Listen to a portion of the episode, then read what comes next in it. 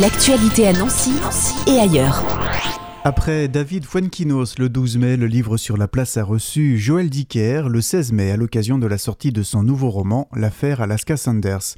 Sarah, animatrice de l'émission Caprice de lecture, a eu la chance, avec deux autres journalistes, de le rencontrer et de lui poser quelques questions. Caprice de lecture sur Fadjet.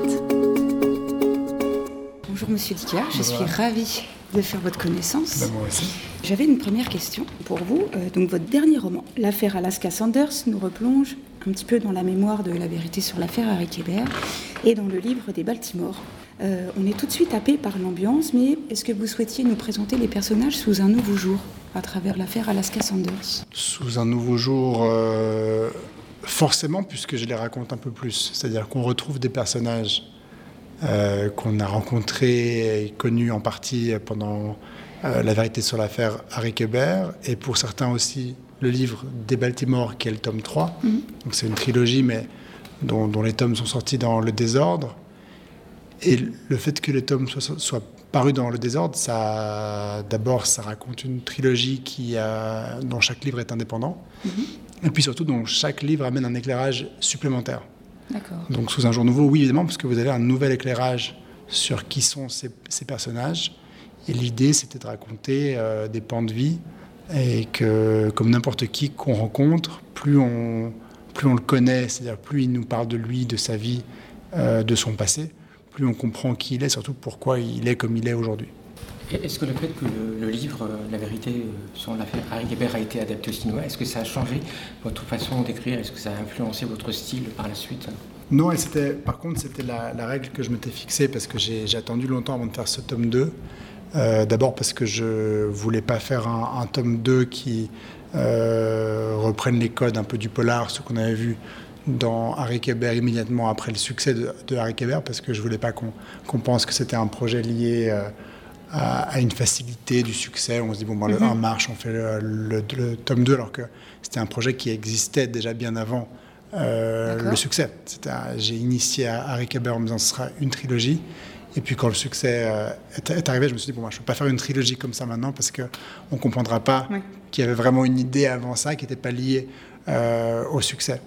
Et euh, par contre, comme euh, le temps a passé et qu'il y a eu entre-temps une, une adaptation télé, euh, une des règles que je m'étais fixée, c'était de me dire que si mon imaginaire est, entre guillemets, pollué ou parasité par euh, la série télé, Mhm. et que euh, en me mettant au travail, je retrouve pas immédiatement euh, les émotions, les personnages, les décors, enfin l'imaginaire que j'avais en 2009, euh, alors je ne le ferai pas. Et j'ai été pas surpris, mais, mais heureux quand même. Hein. J'avais pas beaucoup de doutes sur ça, sur le fait que l'imaginaire euh, qu'on a construit soi-même est beaucoup plus fort que l'imaginaire euh, qui sort d'une série télé. Euh, quand je me suis mis au travail, j'ai tout de suite été repris par les images, les visages, tout le décor que j'avais imaginé en 2009 et pas du tout ce que j'ai vu dans la série télé. Ok. Alors, justement, moi j'avais une question à vous poser. Donc là, j'ai votre dernier roman sous les yeux, avec une couverture d'un tableau d'Edward Hooper, qui lui euh, est plutôt réputé euh, pour, euh, on va dire, peindre, ou il était réputé pour peindre euh, un petit peu des scènes de la vie euh, quotidienne aux États-Unis. Et très souvent, dans ces tableaux, on retrouve des femmes. Et vous, les personnages centraux, souvent, de vos romans, où l'histoire, où l'intrigue commence par une femme. Euh, Est-ce que les femmes ont un rôle important pour vous dans votre vie, dans leur façon de penser, dans leur façon d'être, et qui peuvent aussi vous inspirer après, du coup, un peu comme Edward Hooper euh, lorsqu'il peignait ce genre de tableau? Je ne peux pas faire moi le lien avec ce que Hopper a voulu Mhm. faire parce que je, je ne suis évidemment pas lui. Et ce que j'aime dans son travail, c'est non seulement ce qu'il peint, mais surtout ce qu'il ce qu'il évoque à ceux qui regardent son travail. Et on est souvent saisi quand on regarde son œuvre par tout ce qu'on ne voit pas. Et euh, le pauvre, j'ai envie de dire, parce que c'est un technicien extraordinaire, c'est un virtuose inc- incroyable qui a des capacités de euh, rendu de couleurs et, et- et- et de teintes et, et de, de moments de la, jo- de la journée, c'est c'est vraiment fou. Et pourtant, je trouve que quand on regarde ce qu'il fait, on se dit pas ah waouh c'est extraordinaire, quel talent, quelle palette de couleurs, etc. On se dit mais qu'est-ce qui se passe? Et c'est encore plus fort, si vous voulez, parce que on est immédiatement projeté à l'intérieur de ce tableau. On est comme spectateur euh, directement impliqué. On n'est pas en train de contempler son œuvre. on est en train de se dire mais qu'est-ce qui se passe? Et ça c'est très fort je trouve. Et c'est une des raisons qui, font que j'aime cette... Euh, c'est un artiste que, que j'aime et que j'aime avoir ces tableaux sur la couverture de certains de, de mes livres parce que ça crée cette ambiance bien de dire mais qu'est-ce qui se passe?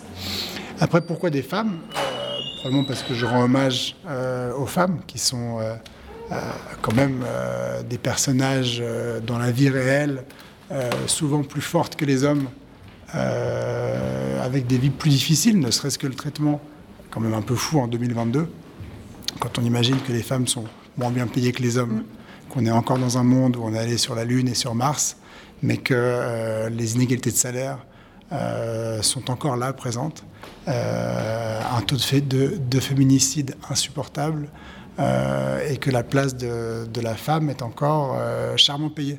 Et voilà, peut-être que c'est une façon de leur rendre hommage aussi. Ok, d'accord, merci. Pour moi, sur la question de, l'adaptation au petit écran, est-ce que vous avez reçu des propositions, des, suggestions pour euh, faire une, adaptation euh, avec, euh, par exemple, le réalisateur qui avait fait l'adaptation de La vérité sur l'affaire Harry Kébert Pas, pas Jean-Jacques Hano, pour le moment, mais il y a pas mal de propositions. Après, la magie du cinéma et des films et des séries télé, c'est que euh, les gens vous parlent de tous les projets qu'ils vont faire avec vous, et, mais on n'est jamais vraiment sûr que ces projets se feront. Évidemment, il y a des questions de, budget, de, de, possibilités, de, voilà, c'est pas simple. Et donc, euh, est-ce que ça se fera euh, On verra bien. C'est pas exclu. C'est pas exclu. Dernière petite question. Votre maison d'édition, nouvellement née, Rosienne Wolf, est-ce qu'on pourrait avoir connaissance de quelques projets de cette maison d'édition ou pas? Bien sûr. Euh, alors 2022, une année particulière parce que c'est le lancement de la maison avec euh, la sortie par la maison de tout mon catalogue passé mhm. et une nouveauté. Et donc, puis c'est aussi une année particulière parce que ça fait quatre ans que j'ai pas eu la possibilité d'aller voir mes lecteurs en librairie puisque 2020, précédent roman, a été une année de coronavirus. Mhm. Et donc, euh, j'ai vraiment consacré 2022 à aller rencontrer mes lecteurs, d'abord en francophonie jusqu'au mois de juillet, et puis ensuite, à partir du mois de septembre, à l'étranger aussi. Et, donc, Rosie et Wolf euh, aura vraiment une activité avec d'autres auteurs que moi à partir de 2023, avec notamment un livre qui me tient très à cœur, qui euh, s'intitule en anglais encore, puisqu'il est, il est traduit de l'anglais, c'est un essai qui s'appelle Reader Come Home, que le lecteur revienne à la maison. Et c'est un essai sur l'importance de lire et tout un essai sur la, fonction de lecture, ce que ça nous apporte et à quel point c'est quelque chose qui, nous construit. Et donc c'est un essai qui me tient à cœur parce que c'est évidemment, euh, avec cette maison, l'idée c'est aussi d'essayer de faire lire les gens et puis faire lire les gens qui ne lisent pas encore parce que je crois que, que tout le monde aime lire mais que tout le monde ne le, sait pas encore. Et donc pouvoir aller euh, parler euh, et, offrir un livre à ceux qui ne sont pas des lecteurs encore, c'est important. Merci beaucoup. Merci à Sarah. Cet entretien est en podcast sur notre site www.fadjet.net et retrouvez Sarah pour Caprice de lecture ce jeudi 19 mai à 16h30 pour une interview du photographe Michel Leclerc, co-auteur d'un ouvrage sur Johnny Hallyday. L'actualité à Nancy et ailleurs. C'est sur Fudget. Pour y participer, contactez-nous au 0383 35 22 62.